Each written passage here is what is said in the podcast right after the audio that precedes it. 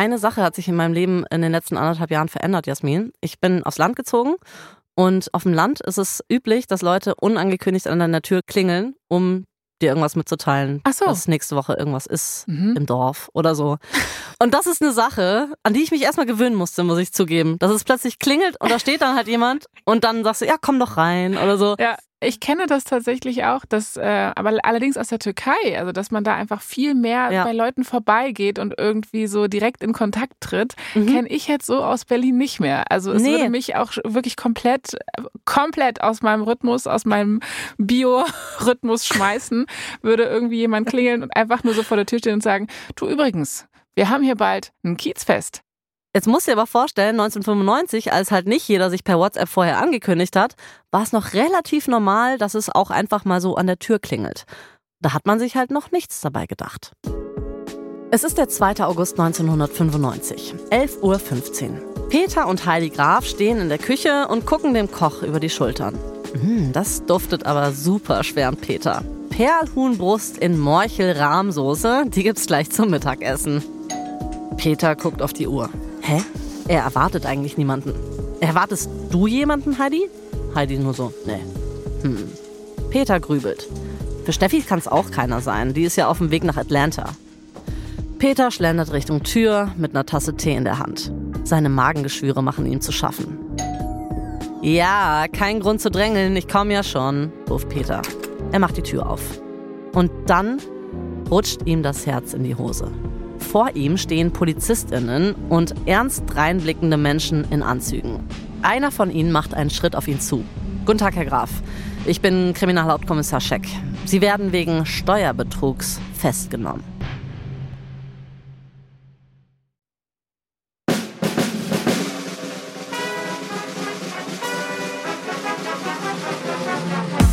Ich bin Anna Bühler. Ich bin Jasmin Polat. Und ihr hört verdammt berühmt von Wondery. Hier erzählen wir euch die Geschichten der Menschen hinter dem Gossip Mit all ihren Erfolgen und Karriere-Tiefpunkten. und überraschenden Details zu Schlagzeilen, die wir alle kennen. In der letzten Folge haben wir euch erzählt, dass Steffi Graf Anfang der 90er den Titel als beste Tennisspielerin der Welt abgeben musste. Ihre Leistungen auf dem Tennisplatz sind immer mehr abgefallen, weil sie die brutale Medienschlacht um die außereheliche Affäre ihres Vaters einfach nicht mehr ausblenden konnte. Aber jetzt, nach einer langen Serie an schlechten Spielen und noch schlechteren Schlagzeilen, ist Jeffys Kampfgeist endlich wieder zurück. Und sie ist bereit, um den Tennisthron zu kämpfen und sich endlich von ihrem Vater zu emanzipieren. Doch dafür wird sie mehr überstehen müssen als je zuvor. Das ist Folge 4, der Befreiungsschlag.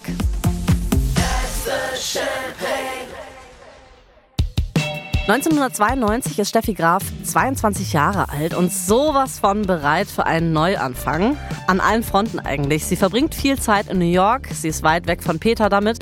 Hier hat sie ihr eigenes Apartment, sie genießt es, dass der Trubel um ihre Person endlich mal nicht so groß ist. Sie datet auch. In diesem Jahr datet sie Michael Bartels. Der ist 24 Jahre alt, sehr erfolgreicher Formel 3000 Fahrer. Ich weiß nicht, ob du dich an die Michael Schumacher Staffel von verdammt berühmt erinnerst. Ist eingebrannt aber wie eine Bremsspur in meinem Hirn. dann weißt du ja, dass Formel 3000 eigentlich so nach der Formel 1 die wichtigste Liga ist für Autorennen. Wie Steffi ist er mit seinem Sport auf der ganzen Welt unterwegs und natürlich, auch er ist für Peter Graf als Freund für seine Tochter nicht gut genug. Er sagt sogar in einem Interview mit dem Spiegel so abstoßende Sachen wie, der Bartels, der ist ja nichts. Den bezahle ich, damit es nicht heißt, Steffi sei lesbisch. Ei, Ja. Peter, ey, da kräuselt sich mir aber alles in den Nacken. Ganz, hoch. ganz schlimm. Ich glaube, Steffi denkt sich dasselbe. Sie will auch nicht, dass sich ihr Vater immer wieder in ihre Beziehungen einmischt. Deswegen bringt sie auch einen harten Move, nämlich sie zieht aus der Familienvilla, aus der Grafvilla in Brühl aus und mit Michael nach Heidelberg. Und das Ganze, ohne es ihrem Vater zu erzählen. Ich habe keine Ahnung, wie genau sie das zustande bringt. Ich weiß nur, dass Peter die Festnetznummer erst ein paar Wochen später rausbekommen hat. Okay, krass. Also es findet jetzt eine richtige Emanzipation statt, sozusagen. Genau. Sie schafft also eine räumliche Distanz zu ihrem Vater, aber auch beruflich merkt sie langsam, dass sie sich distanzieren muss. Ihr Trainer Pavel Slojil hat sie zu ihren ersten Erfolgen geführt, diesem Golden Slam und so weiter. Er war auch immer ihr Trainer, den Peter ausgewählt hat und der sich gegenüber Peter auch nie so richtig vielleicht getraut hat zu behaupten. Wenn Peter eben wollte, dass er jetzt nur noch die Rückhand trainiert, dann hat Pavel das gemacht. Dazu kommt, Steffi hat fast zwei Jahre lang nicht mehr in Topform gespielt. Also übernimmt sie jetzt endlich mal das letzte Wort über ihre Trainingsstrategie und sie entscheidet, dass sie einen neuen Trainer haben will.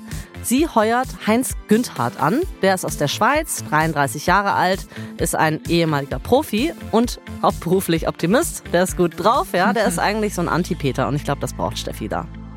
Er möchte, dass Steffi jetzt endlich, und ich zitiere, mehr Spaß und Befreiung durchs Tennis hat. Und ich meine, wie wholesome ist das? Naja, genau, das ist doch der Punkt. Ja. Auf dem Tennisplatz bringt Heinz Güntert mehr Abwechslung rein. Die ist auch echt dringend nötig. Steffi ist dafür bekannt, seit Jahren schon immer dieselbe Taktik zu fahren. Also zum Beispiel spielt sie meistens von der hinteren Linie. Das hatten wir ja auch schon. Sie geht eben nicht so gern nach vorne, auch nicht so ganz so gern nach ganz hinten. Das heißt, Steffis Gegnerinnen schauen und durchschauen schon lange, wie sie spielt und ihre Strategie. Darum ist es auch irgendwie leichter geworden, Steffi zu schlagen. Insbesondere für ihre große Rivalin und die neue Nummer 1, Monika Selisch.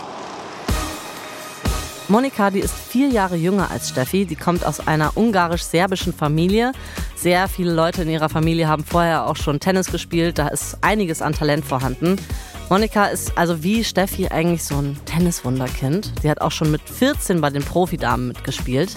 Aber Monika ist trotzdem auch sehr, sehr anders als Steffi die zelebriert es gerne, dass sie so, ne, so das Girly in sich rauslässt. Die hat so große, coole Haarreifen, die schminkt sich gerne, trägt Schmuck. Also sie ist schon so ein Gegenstück auch zu Steffi.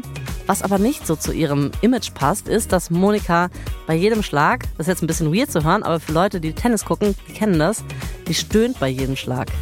Und äh, gibt es sowas wie so eine Art Etikette, dass man sagt, boah, jemand, der stöhnt, ist sozusagen weak und schwächer? Nee, interessante Frage aber, weil bei Monika Sellisch ist das nämlich ein Riesenthema, dass sie so laut ist und so viel stöhnt. Es gibt jetzt keine Vorschriften, aber die Leute machen sich lustig. Zum Beispiel die englische Presse, die tauft Monika Sellisch tatsächlich Moaning Monica. Oh, ja, ja, okay, gut. Ja. oh nein. Also ich kann total verstehen, dass man mal stöhnt beim äh, Tennisspielen. Du musst ja auch vorstellen, manche Ballwechsel dauern Minuten, ja, und das ist konditionell richtig krass. Und dann rennst du hin, musst die Kraft noch aufbringen, so einen möglichst harten Schlag zu machen. Dann machst du schon mal so. Äh. Natürlich. So mache ich schon, wenn ich die Backofentür aufmache. So. ich habe mich ja immerhin gebückt bis hierhin. Und bei Monika Seles ist es halt schon auffällig, deswegen machen sich halt viele drüber lustig, auch so KommentatorInnen, ZuschauerInnen, die sagen dann halt so, ist ja wie im Bett bei dir. Und beim Herrentennis aber, ne? Wenn die Männer da auf dem Platz stehen und mal stöhnen, dann ist es so, gut, der strengt sich richtig an, der schuftet ja. Monika ist halt auch erst 18 Jahre alt und das Ganze, das macht ihr schon zu schaffen. Sie geht dann auch so auf die Presse zu und fragt so, hey, was ist denn eigentlich? Warum hackt ihr alle so auf mir rum? Diese ganze Moaning Monica-Hetze ist besonders groß während Wimbledon 1992. Das ist ja so eines der großen Turniere. Im Halbfinale gegen Navratilova beschwert diese sich zweimal beim Schiedsrichter, dass Monika zu laut stöhnt und dass sie das dann stören würde. Dann kommen zwei Klatschblätter auch noch auf die tolle Idee, die Lautstärke von dem Stöhnen zu messen. Ich und bitte dich. ja, und dann bringen sie ein, muss kurz ein bisschen lachen, sie bringen ein Stöhnometer Ach. in die Zeitung. Oh mein Gott. So ein Bullshit, sorry. Ja. Monika Seles ist aber auf jeden Fall sehr erfolgreich zu diesem Zeitpunkt. Es ist ihr drittes Grand Slam Turnier in diesem Jahr. Sie hat die ersten Grand Slam Turniere gewonnen und dieses Mal hat sie die Chance, alle vier voll zu machen. Sie besiegt im Halbfinale Navratilova und sie schafft es ins Finale, wo sie auf Steffi Graf trifft.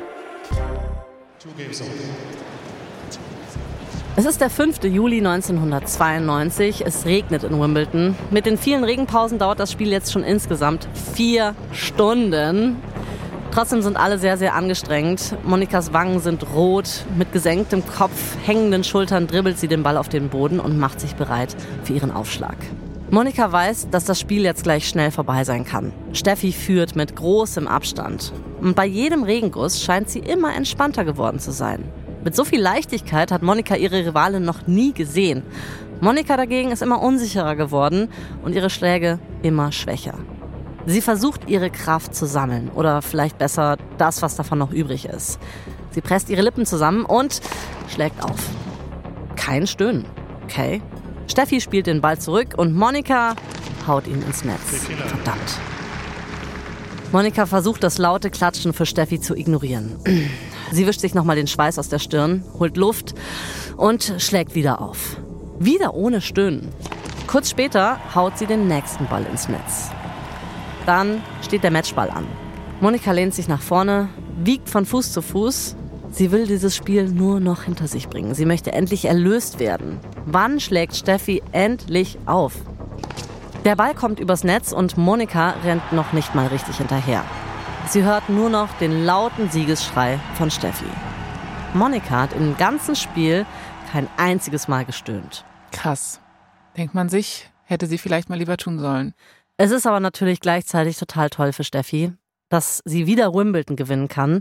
In der Pressekonferenz danach erzählt Steffi auch mit einem strahlenden Gesicht, es war das beste Tennis meiner Karriere. Und alle ExpertInnen sind der gleichen Meinung. Kurz gesagt, Steffi hat endlich wieder Oberwasser. Oder besser gesagt, Nudelwasser.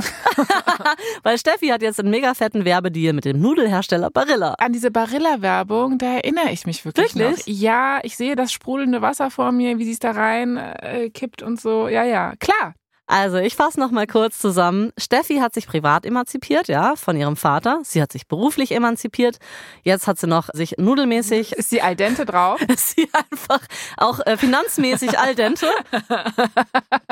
Ja, geil. Ja, Das freut mich voll gerade für sie. Aber was Steffi jetzt auch immer mehr schwant ist, sie hat noch nicht den kompletten Überblick über ihr Geld. Stimmt, da war ja Peter bisher dran. So ist es. Jetzt fragt sich Steffi das erste Mal so richtig, wie viel Geld habe ich eigentlich? Sie weiß schon, dass einiges in die Immobilien und auch in den Unterhalt der Familie gegangen ist, aber sie selbst hat halt einfach nur eine Kreditkarte, mit der sie ihre Ausgaben zahlt. Den Rest pff, weiß sie nicht so genau. Also macht sie das, was logisch erscheint. Sie fragt ihren Vater und Peter sagt so, wie viel Geld du hast? Äh, ja, ich schätze so 18 Millionen. Ah, cool. Danke, Papa, dass du schätzt, wenn du einfach an den Finanzen sitzt. Ja, Ja, er macht das so Pi mal Auge. Und Steffi denkt sich so, ja, ähm, ja, es ist viel Geld, aber ganz ehrlich, das müsste viel mehr sein, ne? Eher so 80 vielleicht. Aber Peter ist nur so, nee, nee, nee, also pass auf, Mädchen, wir haben viele Ausgaben, du hast ja keine Ahnung. Und dass sie keine Ahnung hat, naja, das stimmt halt leider. Steffi lässt die Sache also erstmal fallen. Vielleicht hat sie keinen Bock, vielleicht hat sie auch keinen Mut, wer weiß. Wer aber langsam mehr Mut sammelt, ist Peters rechte Hand, Horst Schmidt. Der ne? sanfte Horst. Der sanfte Horst. Diese ganze Nicole-Affäre, die hat Horst schon dazu gebracht, sich auch von Peter zu emanzipieren. Das war schon echt eine sehr, sehr schmutzige Nummer. Im Sommer 1992 passiert laut Horst folgende Szene. Horst gießt Mineralwasser in ein Glas. Die Schweißperlen stehen ihm auf der Stirn. Er ist mitten im Wohnzimmer der Grafs. Die haben sich alle vor ihm versammelt. Heidi, Steffi, Michael, alle sitzen auf dem Sofa, Peter im Sessel. Sie starren ihn an, erwartungsvoll. Er reicht Peter das Glas Wasser, doch der verschränkt nur wütend seine Arme. Dann tupft Horst mit einem Tuch den Schweiß von seiner Stirn. Okay, lange kann er sich jetzt nicht mehr drum rumwinden. Die Grafs, die werden langsam ungeduldig. Horst räuspert sich, dann geht's los mit einer einstudierten Rede. ähm, ich muss euch etwas sagen. Ähm, erstmal, möchte noch jemand Kaffee? Horst zeigt auf die Kanne und die Tassen auf dem Kaffeetisch zwischen Horst und den Grafs, aber alle nur so, mm -mm, was ist los? Okay, zieh's jetzt durch, denkt sich Horst. Jetzt geht's wirklich los. Mit zitternder Stimme erzählt Horst erst recht allgemeine Dinge, so welche verschiedenen Einnahmequellen Steffi hat, das Geld der Turniersiege, Sponsoren, Werbekampagnen. Dabei guckt er immer wieder so ähm, ängstlich zum Peter rüber. Aber der lässt ihn reden und unterbricht nicht. Stattdessen sinkt er immer tiefer in seinen Sessel. Horst macht weiter und in 45 Minuten fasst er Peters komplettes Businessmodell zusammen.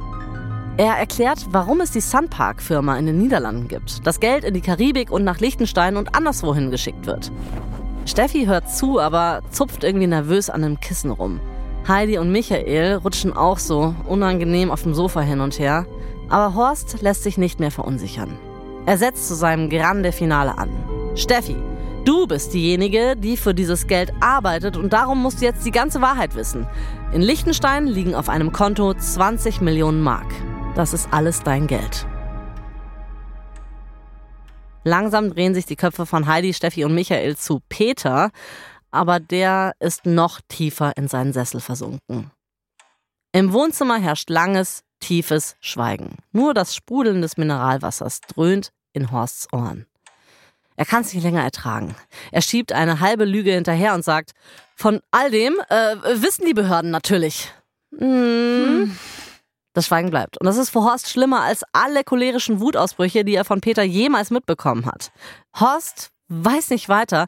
Er dreht sich einfach um und rennt aus dem Wohnzimmer. Horst versucht sich jetzt komplett von dieser Familie zu befreien. Aber erstmal bricht zwischen Peter und ihm so ein richtiger Papierkrieg aus. Also die schicken sich so vorwurfsvolle Briefe hin und her.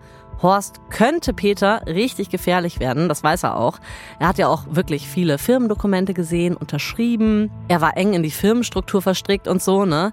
Peter weiß also, dass es echt gefährlich werden könnte und wahrscheinlich ist auch das so ein Anlass dafür, dass er noch mehr Tabletten und noch mehr Alkohol zu sich nimmt, immer tiefer in seine Sucht rutscht.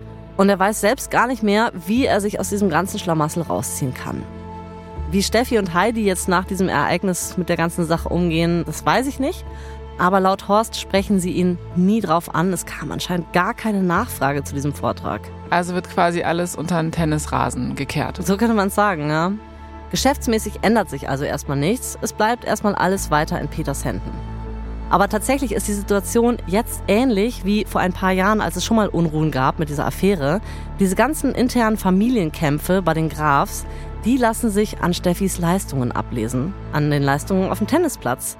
Oh oh. Sie gewinnt zwar 1992 ein paar Turniere, alles nicht Grand Slam Turniere, das ist natürlich kein toller Erfolg für sie, weil sie möchte ja Wimbledon gewinnen, die US Open gewinnen, diese großen Dinger. Die Turniere sind wichtiger als die Nummer 1 der Weltrangliste zu sein, aber diese ganzen Titel holt jetzt Monika Seles. Und bei den US Open kriegt Steffi Graf so eine richtige Klatsche, da fliegt sie schon im Viertelfinale raus. Seles dagegen holt den Titel. Bei den Australian Open 1993 verliert Steffi Graf im Finale gegen Monika Seles. An Monika kommt Steffi irgendwie nicht mehr vorbei. Und das belastet sie extrem. Aber es gibt jemanden, der Steffi helfen will. Mit aller Gewalt.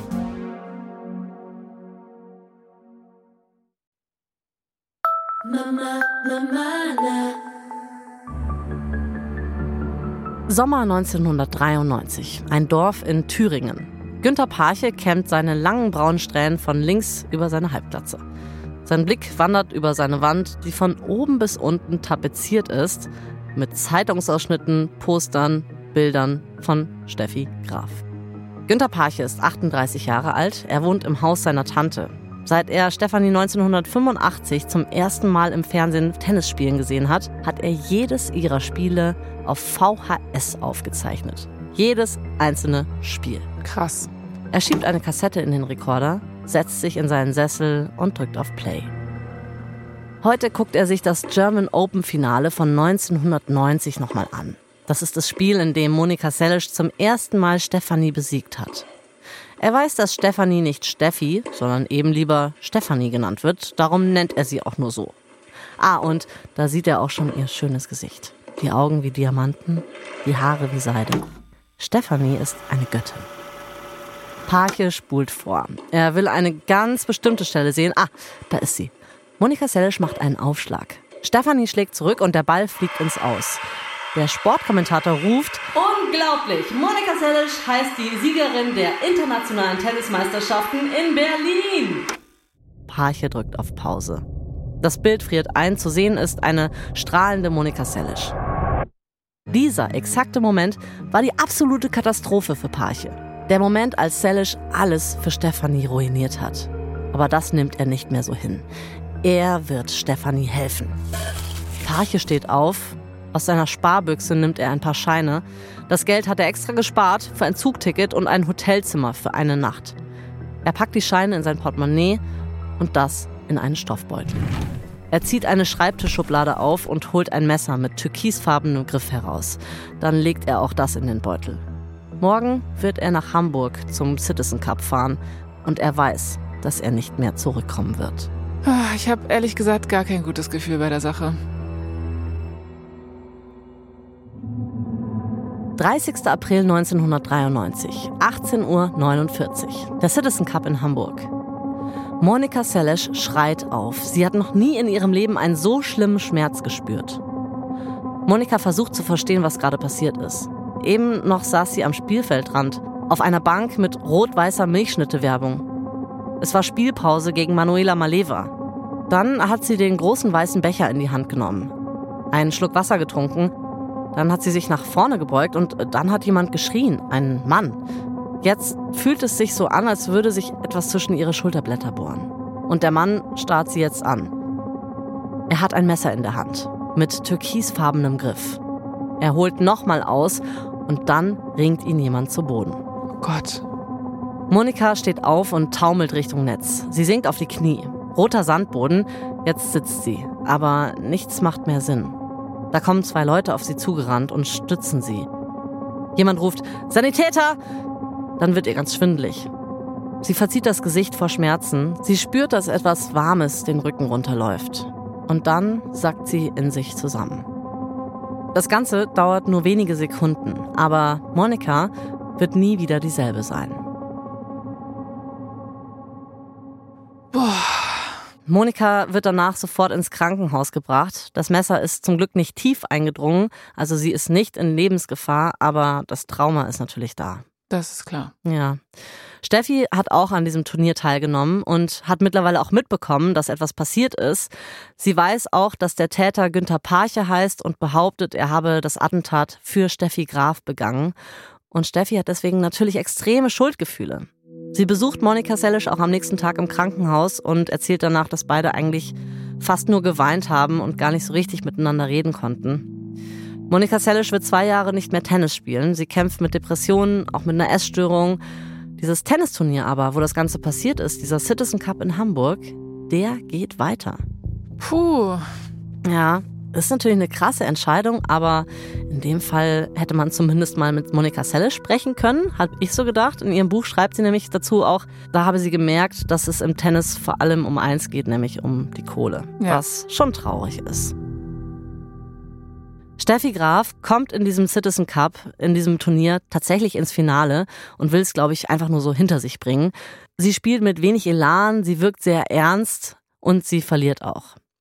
Dieser Parche, der bekommt fünf Monate U-Haft. Man stellt fest, dass er stark psychisch krank ist.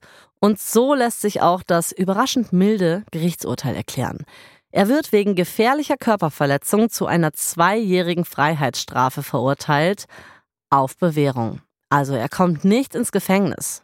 Monika ist sehr enttäuscht davon und sie wird auch nie wieder in Deutschland spielen. Ja, finde ich total verständlich. Finde es aber auch so schade, dass sie dann quasi den Rückzug antreten muss, ja. obwohl er das eigentlich machen müsste. Ja, total. Und dann muss man leider sagen, dieser Parche war ja irgendwie erfolgreich damit. Ne? Ja. Also das ist eigentlich ein total trauriger Ausgang von sowas. Nachdem Monika Sellisch nämlich raus ist und ja erstmal Spielpause macht, ist Steffi wieder die Nummer eins der Weltrangliste. Und es scheint auch irgendwie, als hätte sich so ein Bann von Steffi gehoben. Also sportlich gesehen blüht sie jetzt nochmal richtig auf. Sie gewinnt 1993 die French Open, Wimbledon und die US Open. 1994 gewinnt sie die Australian Open und damit hat sie einen sogenannten unechten Grand Slam gemacht. Unecht, weil es jetzt nicht alles im selben Jahr war, alle Grand Slam-Titel, aber trotzdem ja in Folge. 1994 und 95 geht diese Siegesserie so weiter. Sie ist damit die beste Tennisspielerin des 20. Jahrhunderts. Aber ich kann mir irgendwie nicht vorstellen, dass sich das so uneingeschränkt geil anfühlt nach so einem Moment. Man merkt auch, dass dieser Schatten dieses Selesch-Attentats über der Zeit hängt. Also Steffi sagt auch, sie braucht lange, um diese Schuldgefühle zu verarbeiten.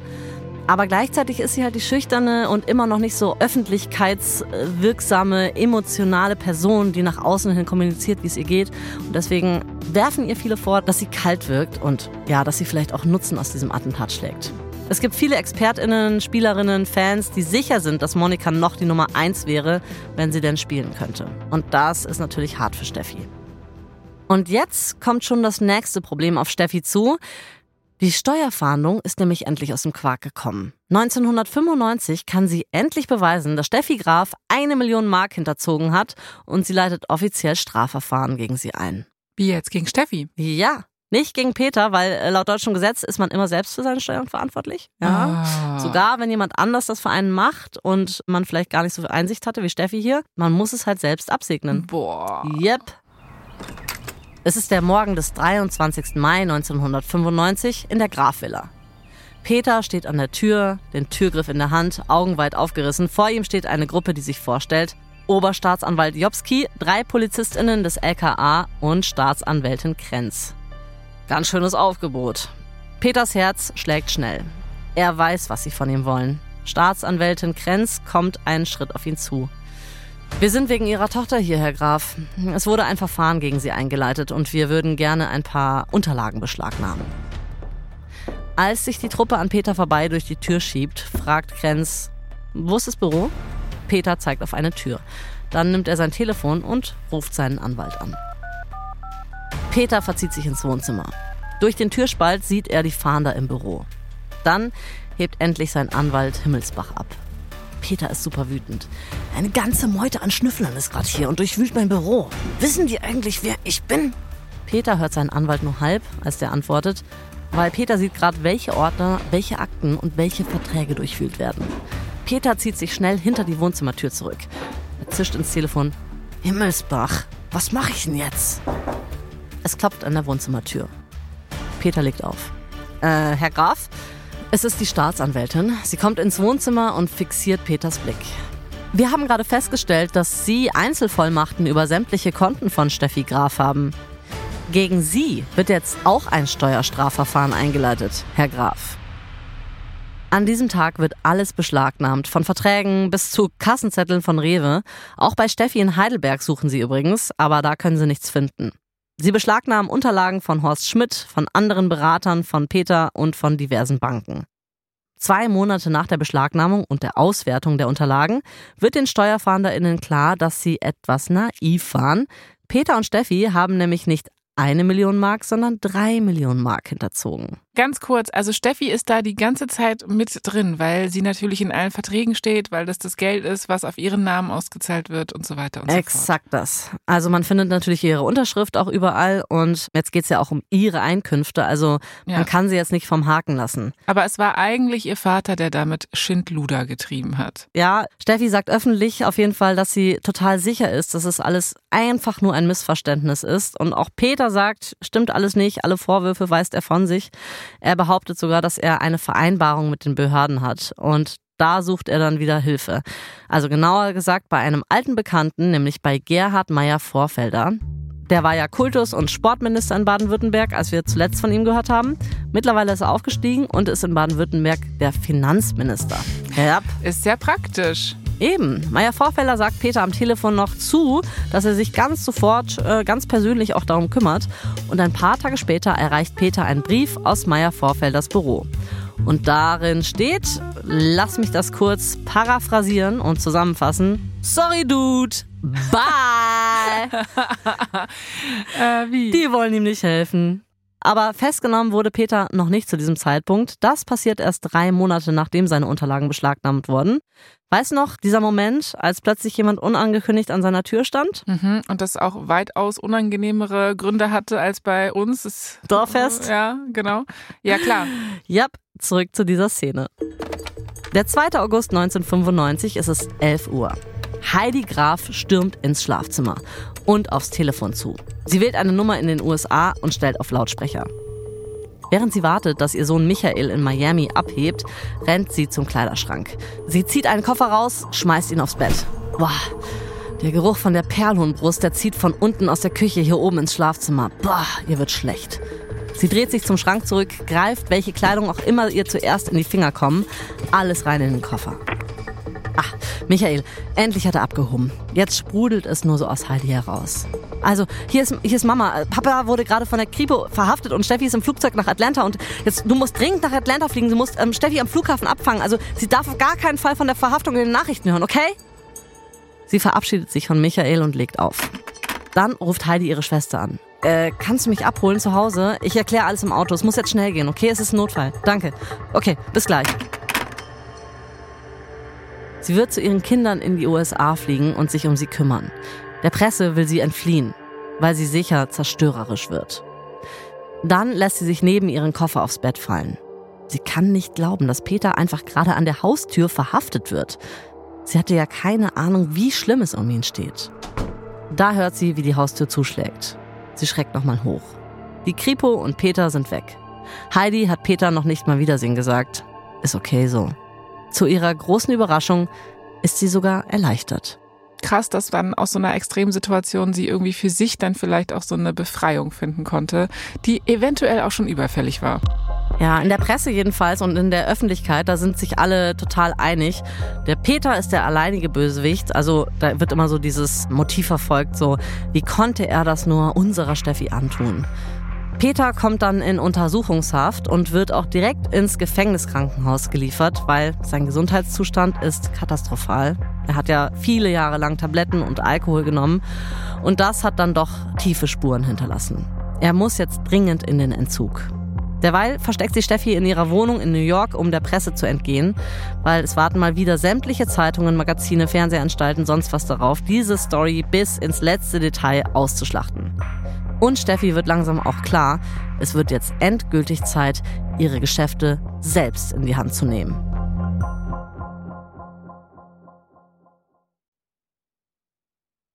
Mama, Mama, na.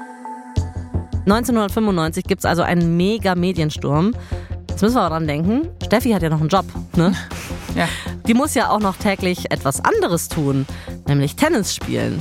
Steffi stürzt sich in die US Open 1995 und schafft es sogar ins Finale. Und rate mal, wer da wartet. Monika Seles? Ja! Ehrlich jetzt? Ja! Krass. Wie cool, oder? Richtig Monika cool. Seles ist zurück. Ich freue mich auch richtig für sie. Sie scheint auch erholt, sie scheint fit zu sein, sie ist munter. Und ich meine, nach zwei Jahren Pause, das könnte auch das Ende sein, ne? Aber stattdessen kämpft sie sich einfach zurück. Es ist unfassbar beeindruckend, finde ich. Wahnsinn. Und für Steffi ist es jetzt die Möglichkeit, auch endlich dieses Kapitel für sich zu schließen, nämlich immer diese Frage, bin ich eigentlich nur Nummer eins, weil es Monika nicht mehr gibt? Oder kann ich sie jetzt wirklich sogar mal richtig wieder in einem Match schlagen und mir die Nummer eins sichern? Witzig ist, dass ich mich noch genau an dieses Spiel erinnere. Also ich war damals sieben Jahre alt und ich saß mit meiner Familie vorm Fernseher und wir haben dieses Tennisspiel geguckt. Das war damals halt auch ein Ding. Man hat halt Tennis geguckt. Ja. Ich weiß noch, draußen war Sommer. Ich glaube, schönes Wetter. Die Türen waren offen. Wir saßen so eingequetscht auf dem Sofa vor der Glotze und haben einfach Steffi Graf geguckt. Und ich erinnere mich deswegen dran, weil das, was jetzt kommt, das gilt noch bis heute für viele Menschen, für viele Tennisfans als eines der besten Tennisspiele aller Zeiten, weil es bis zur letzten Sekunde nicht klar war, wer von den beiden gewinnen wird. 9. September 1995. Der grüne Platz des National Tennis Center in New York. Steffi ist außer Atem. Ihr weißes Schweißband mit den drei schwarzen Streifen kann den Schweiß auf ihrer Stirn fast nicht mehr zurückhalten. Steffi und Monika sind im dritten entscheidenden Satz. Steffi lässt den Tennisball auftitschen. Und nochmal. Es war bis jetzt ein anstrengendes Spiel gegen Monika. Brutal war's. Steffi musste in der Pause sogar ihr Shirt wechseln, so durchgeschwitzt war es. Sie schlägt auf. Monika schmettert den Ball mit dem typischen Monika-Stöhnen zurück. Das hat Steffi schon vermisst in den letzten Jahren. Sie donnert den Ball mit derselben Stärke zurück übers Netz. Steffi hat immer noch keine Ahnung, ob sie oder Monika gleich gewinnen wird, aber eigentlich ist es Steffi auch egal, weil das Spiel ist einfach großes Tennis, denkt sie Der, sich. der Spruch passt da mal. aber wirklich. Der Ball geht plötzlich ins Netz. Steffi wirft den Schläger zu Boden und rennt strahlend aufs Netz zu, wo eine ebenfalls strahlende Monika auf sie wartet. Dann nimmt Steffi Monika in den Arm so richtig fest. Das hier ist der schönste Moment meiner Karriere, denkt sich Steffi. Monika kommt nah an Steffis Ohr und schreit gegen den lauten Jubel an. Herzlichen Glückwunsch zum Sieg! Ja, Steffi grinst jetzt noch breiter. Dann rennt sie zur Bande am Rand. Dort warten ein paar Freundinnen und ihre Mama Heidi. Sie nimmt Steffi mit Freudentränen in den Arm. Als Steffi sich dann aus der Umarmung löst, sieht sie, wie alle auf einmal eine Flasche Bier in der Hand haben und sie schütteln und dann Steffi mit Bier abduschen. Warum, mit Bier? Warum nicht mit Champagner? Ja, wir bleiben bodenständig. Okay, cool. Im Anschluss geht sie superglücklich in die Pressekonferenz. Und da sagt sie, das ist der größte Sieg, den ich je errungen habe. Es gibt nichts, was dem auch nur nahe kommt. Ich weiß nicht, ob ich eine solche Freude schon je hatte. Es freut mich so krass für sie Oder? gerade, auch für Monika. Ich finde das richtig toll. Pass auf, jetzt kommt jemand, der alles ein bisschen kaputt macht. Wer? Eine Frage eines Reporters. Der fragt in dieser Pressekonferenz Steffi. Glaubst du, dass es eine Chance gibt, demnächst mit deinem Vater zu sprechen? Sag mal, Ja, Mann. kann ja wohl nicht wahr sein. Emotionale 180-Grad-Wendung für Steffi an der Stelle. Sie stammelt auch nur so und sagt, äh, ich glaube äh, nicht. Ähm, ich weiß nicht, wann ich ihn besuchen darf. Und dann kommen ihr die Tränen und sie rennt aus der Oh Pressekonferenz. Mann, das Mhm. war gerade so schön alles. ja, sorry, aber dann kam das Real Life dazwischen. Ah, er ist ja in U-Haft, ne, Ja. ihr Vater. Und ja. deswegen auch im ganzen Laufe des folgenden Jahres kommt Steffi andauernd in solche Situationen, wo sie ja eigentlich wegen einer anderen Sache auf dem Platz steht und in den Pressekonferenzen ist, aber gleichzeitig immer über ihr Privatleben gelöchert wird. Am 5. September 1996 fängt dann auch der Gerichtsprozess gegen ihren Vater in Mannheim an. Da ist Peter 58 Jahre alt und er übernimmt die volle Verantwortung für die Steuerhinterziehung und betont, dass Steffi Graf nichts damit zu tun hatte. Na, immerhin. Ja, er sagt aus, dass er rückblickend selbst nicht verstehen kann, warum er das mit der Sun Park in Holland gemacht hat. Und er meint sowas wie, ja, ich wollte nicht dümmer sein als viele andere, aber am meisten wünscht er sich ein Stück Frieden. Und er sagt, ich bin jetzt reif dafür. Vor allem aber wünsche ich das meiner Frau, für die ich in den letzten Jahren eine große Last war. Mir liegt daran, dass diese Hauptverhandlung ein Schlussstrich wird und einen Neuanfang ermöglicht. Mehr kann ich auch für unsere Tochter und unseren Sohn nicht tun. Steffi besucht Peter in der Urhaft so oft sie kann, tatsächlich. Es ist immer so aufwühlend für sie, aber sie steht schon an seiner Seite. Außer in Sachen Business. Steffi hat Peter als ihren Manager und Finanzmanager in Personalunion gefeuert. Surprise! Ja, also das war auch überfällig, genau. Yep, an diesen Positionen sind jetzt zwei neue Leute. 1997 kommt dann das Urteil gegen Peter. Der hat 12,3 Millionen Mark an Steuern nicht gezahlt und dafür wird er zu drei Jahren und neun Monaten Gefängnis verurteilt. Der Richter erklärt, dass er die Haftstrafe so milde angesetzt hat, weil es für ihn eindeutig ist, dass die Finanzbehörde seine Steuerhinterziehung erst möglich gemacht haben, also dass sie auch so ein bisschen ne, ihren Teil da beizutragen hatten. Denen war ja auch schon Jahre vorher bekannt, dass Peter eine Briefkastenfirma in den Niederlanden hat. Also wahrscheinlich erinnerst du dich noch an Folge 2, diesen Steuerfahnder Nieland, der da mal genauer hingeschaut hat. Ja. Ja, der war Peter Graf ja schon 1988 auf der Spur. Steffi ist von dem Urteil doch geschockt und es ist vielleicht kein Zufall, dass ihr Körper in dem Prozess ja immer mehr abbaut. Also kurz zu ihren Verletzungen und Wehwehchen. Knochenablagerungen im rechten Fuß, Knochenabsplitterungen im linken, Entzündung im linken Knie, nochmal eine Entzündung im linken Knie, nochmal dieselbe Entzündung, Ui, ja, Rückenschmerzen, Entzündung im großen C. 1997 wird sie am Knie operiert und dann muss sie sieben Monate Pause machen. Dann kommt eine zweite Knie-OP, dann eine am Handgelenk. Pünktchen, Ja. Pünktchen, Pünktchen. Wow. Steffi Graf ist jetzt 28 Jahre alt, aber klar, es ist Profisport, der zehrt. Und für den Profisport ist man da wahrscheinlich schon quasi Rentenalter. Eben, ja, wenn da die 18-Jährigen nachkommen, dann haben die halt zehn Jahre Vorsprung irgendwie. Ja, heftig. Steffi weiß, dass die Rente auch bald anstehen könnte, aber eins will Steffi natürlich nicht, nämlich ihre Ausnahmekarriere mit so einem fiesen Skandal oder mit einer Zwangspause beenden. Darum nimmt sie sich für 1999 vor, nochmal zurückzukommen. Und das schafft sie auch. Bei den French Open 1999 kommt sie ins Finale. Damit hat sie nicht gerechnet, weil sie ja schon eine lange Trainingspause hatte nach den ganzen Verletzungen. Am 5. Juni, kurz vor ihrem 30. Geburtstag, steht sie der 18 Jahre alten Schweizerin Martina Hingis gegenüber. Die ist die aktuelle Nummer 1 der Weltrangliste und sie pöbelt vor dem Spiel so jugendlich auf Krawall gebürstet und sagt, Steffi, die ist jetzt alt, ihre Zeit ist vorbei. Krass. Ja, und was jetzt folgt, ist das emotionalste Spiel, was die French Open je gesehen haben. Und ich habe es auch gesehen, ob du es mir jetzt glaubst oder nicht. Das ist noch so ein Spiel, Wow. so ein Tennisspiel, an das ich mich einfach erinnere. Das ist bei mir eingebrannt. Also ich sehe vor meinen Augen meinen Vater, der auf dem Sofa aufsteht und oh und ah und äh Ja. macht. Und ich dachte noch so, krass, also wie alle hier mitfiebern. Und das hat mich auch so in so ein Tennisfieber gebracht. Also du warst dann auch so richtig gefesselt schon. Das ist ein Alter. Spiel, wo ich danach dachte, Tennis ist einfach geil. Wir springen direkt in den zweiten Satz. Steffi guckt sich um. 15.000 ZuschauerInnen sitzen hier in Roland Garros im Stadion in Paris. Viele rufen ihren Namen. Steffi! Steffi! Sie strahlt zu den Fans zurück. Ist schon ganz cool, hier so willkommen geheißen zu werden. Steffi wirft den Ball locker aus dem Handgelenk hoch in die Luft. Nur ein paar Zentimeter, dann fängt sie ihn wieder. Wieder hoch, wieder fangen, wieder hoch. Steffi wartet auf ihre Gegnerin, weil Martina Hingis sitzt schmollend auf ihrer Bank. Die hat keinen Bock zu akzeptieren, dass der Ball vorher von ihrem Aus war. Darum setzt sie sich einfach auf die Bank und unterbricht das Spiel. Verlangt, dass einer der SpielleiterInnen auf den Platz kommt und das Urteil der Schiedsrichterin revidiert. Unter uns, ich weiß noch genau, wie hart das war, also dieses Verhalten von ihr. Ich dachte so, was für ein Baby. ich finde, deswegen ist mir leider Martina Hingis bis heute unsympathisch. Wegen dieser Nummer ist es so. Mhm. Und auch die Crowd im Stadion wird langsam ungeduldig. Ein Teil davon fängt sogar an, dann Martina auszupfeifen und auszubuhen. Der andere Teil feuert weiter Steffi Graf an. Aber Steffi verliert bei all dieser Unruhe ihre Coolness nicht. Sie spürt, dass das Publikum für den Rest des Spiels auf ihrer Seite bleiben wird. Das ist natürlich gut. Und jetzt kommt auch die Spielleiterin rein.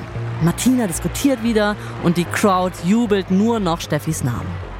Dann entscheidet die Spielleiterin, sorry Martina, der Ball war im Aus, jetzt reiß dich mal zusammen, sonst wirst du disqualifiziert. Das Spiel geht weiter. Steffi saugt die Steffi-Chöre nochmal richtig auf und schlägt mit voller Kraft auf. Oh, also die Französinnen sind richtig krasse Steffi-Ultras, ja? Kann man so sagen, ne? Steffi gewinnt den zweiten und den dritten Satz auch. Nein. Und damit die French Open. Das Siegertreppchen wird mitten auf dem Tennisplatz von Roland Garros aufgebaut. Steffi hält den glänzenden Siegerpokal im Arm und hat das Mikro in der Hand. Neben ihr steht Martina, die ist immer noch so beleidigt, hat Wuttränen in den Augen.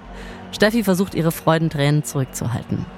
Dann sagt sie ins Mikro, ich habe auf der ganzen Welt gespielt, aber ich hatte noch nie so ein Publikum. Noch nie. Martina, du wirst noch so viele Chancen haben, hier zu gewinnen. Mach dir keine Sorgen. Du bist eine gute Spielerin. Das ist die beste Erinnerung, die ich jemals haben werde. Wenn ich so auf meine Tenniskarriere zurückblicke, dann möchte ich euch sehr danken. Steffi macht kurz Pause. Ich möchte allen danken, die hier sind. Meiner Familie, meinen Freunden, meinem Trainer, und den Veranstaltern hier auch, den Schiedsrichtern, dem Transport, den Balljungen. Macht man das so im Tennis, dass man sich dann immer bedankt am Ende? Ja, natürlich. Also ich meine, auch die Balljungen und Mädchen machen einen harten Job. Okay. Aber jetzt kommt das Wichtigste, pass auf.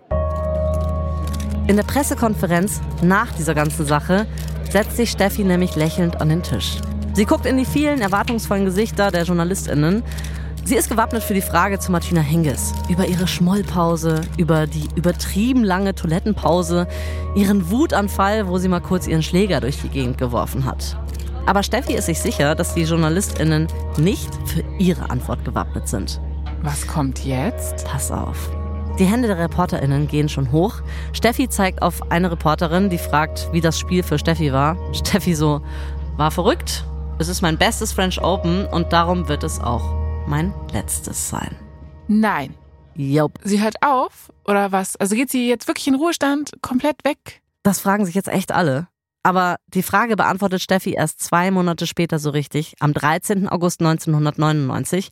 An dem Tag beruft sie in Heidelberg nämlich eine eigene Pressekonferenz ein. Steffi setzt sich an den Tisch am Kopf des Konferenzraums, ein Mikro direkt vor ihrer Nase. Die Meute an Pressevertreterinnen wird schlagartig ruhig. Dann sagt Steffi mit ihrem berühmt schüchternen Lächeln und ihrer ruhigen Art, ich habe das Gefühl, dass ich einfach alles erreicht habe. Und Tennis macht mir jetzt einfach keinen Spaß mehr. Ich gehe ab sofort in Rente. Wow. Alle Hände schnell in die Höhe, alle wollen Fragen stellen. Steffi zeigt so wahllos auf einen Reporter. Äh, ja, du da hinten, der Reporter räuspert sich. Äh, liegt das jetzt an den Verletzungen der letzten Jahre? Und ohne zu zögern antwortet Steffi, nö, ich bin komplett fit. Ich will jetzt auf Reisen gehen. Boah, Goals, wirklich. Yes. Goals. Ja. Und so hat die große Steffi Graf im Alter von 30 Jahren nach 22 Grand Slam Turniersiegen, einem Golden Slam, 377 Wochen auf der Nummer 1 der Weltrangliste und vielen weiteren Rekorden ihre Karriere als beste Tennisspielerin des 20. Jahrhunderts beendet. Okay, ähm, das muss ich jetzt erstmal verarbeiten, aber ich habe trotzdem noch eine Frage. Ja. Und zwar, wann kommt eigentlich Andre Agassi? Gute Frage. Und eigentlich ist er schon da. Ah. Nämlich zwischen diesem French Open und dieser Pressekonferenz, wo Steffi ihren Ruhestand verkündet hat. Steffi war nochmal bei Wimbledon, hat da gespielt.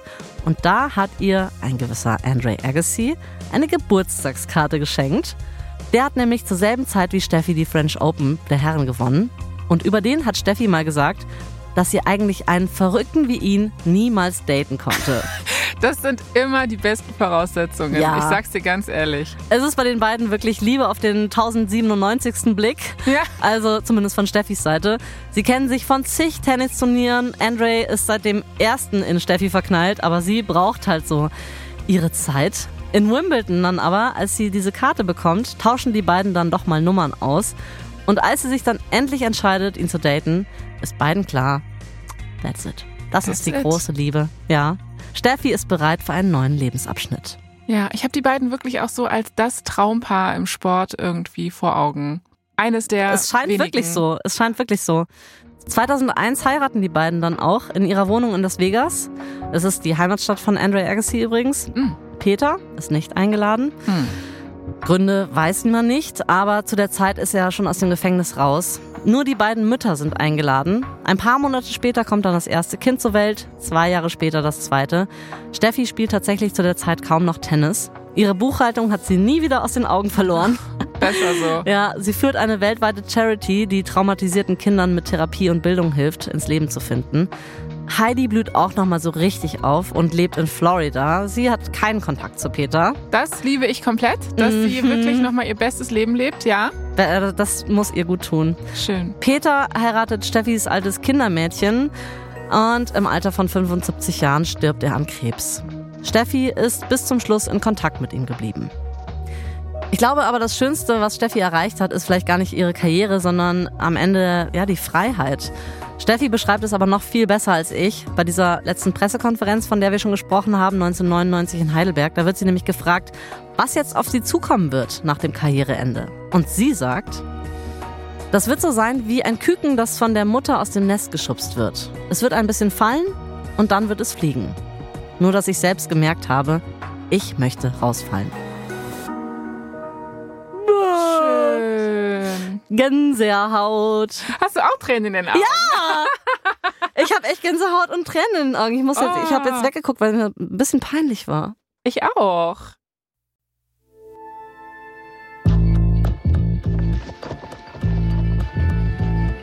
Das war die vierte und letzte Folge unserer vierteiligen Serie Steffi Graf. In der nächsten Staffel erzähle ich euch und dir, Jasmin, die Geschichte einer anderen Frau, die ich immer sehr, sehr verehrt habe, nämlich die Geschichte von Whitney Houston. Wie sie zu einer der größten Pop-Divas der Welt wurde und auch damit zu kämpfen hatte. I have nothing. Ich werde nicht singen. Nothing. Ich werde nicht singen bei Whitney. Ich aber, nothing! Ja, endlich. Hier noch ein kurzer Hinweis zu den Szenen in diesem Podcast. In den meisten Fällen wissen wir zwar nicht genau, was gesagt wurde, manche Dialoge sind also ausgedacht oder wurden von uns ergänzt, aber unsere Geschichte basiert auf echten Tatsachen und tiefen Recherchen. Wir haben viele verschiedene Quellen dafür herangezogen, unter anderem das Spiegelbuch Reiche Steffi, armes Kind von Hans Reski und Irmgard Stoffels Steffi Graf, Leben und Karriere des deutschen Tenniswunders und Hans-Dieter Schütz, Steffi Graf Superstar. Die ZDF-Dokus Terra X History, Steffi Graf, ein deutscher Weltstar und Skandal, der Fall Peter Graf. Die Sat1-Doku Steffi, ein Porträt von Michael Graf und die NDR-Doku Sportclub Story, das Attentat am Roten Baum. Und wie immer einschlägige Zeitungsartikel. Ich bin Anna Bühler. Und ich bin Jasmin Polat. Verdammt berühmt ist eine Produktion von Kugel und Niere für Wondery. Janina Rook hat diese Folge geschrieben. Redaktion Elisabeth Fee und Johanna Bowman. Sprachaufnahme Hammer und Amboss. Herstellungsleitung Shaika Tetik. Das Sounddesign kommt von Hammer und Amboss. Produzentin Kugel und Niere Elisabeth Fee. Für Wondery Producer Simone Terbrack. Executive Producer Tim Kehl, Jessica Redburn und Marshall Louis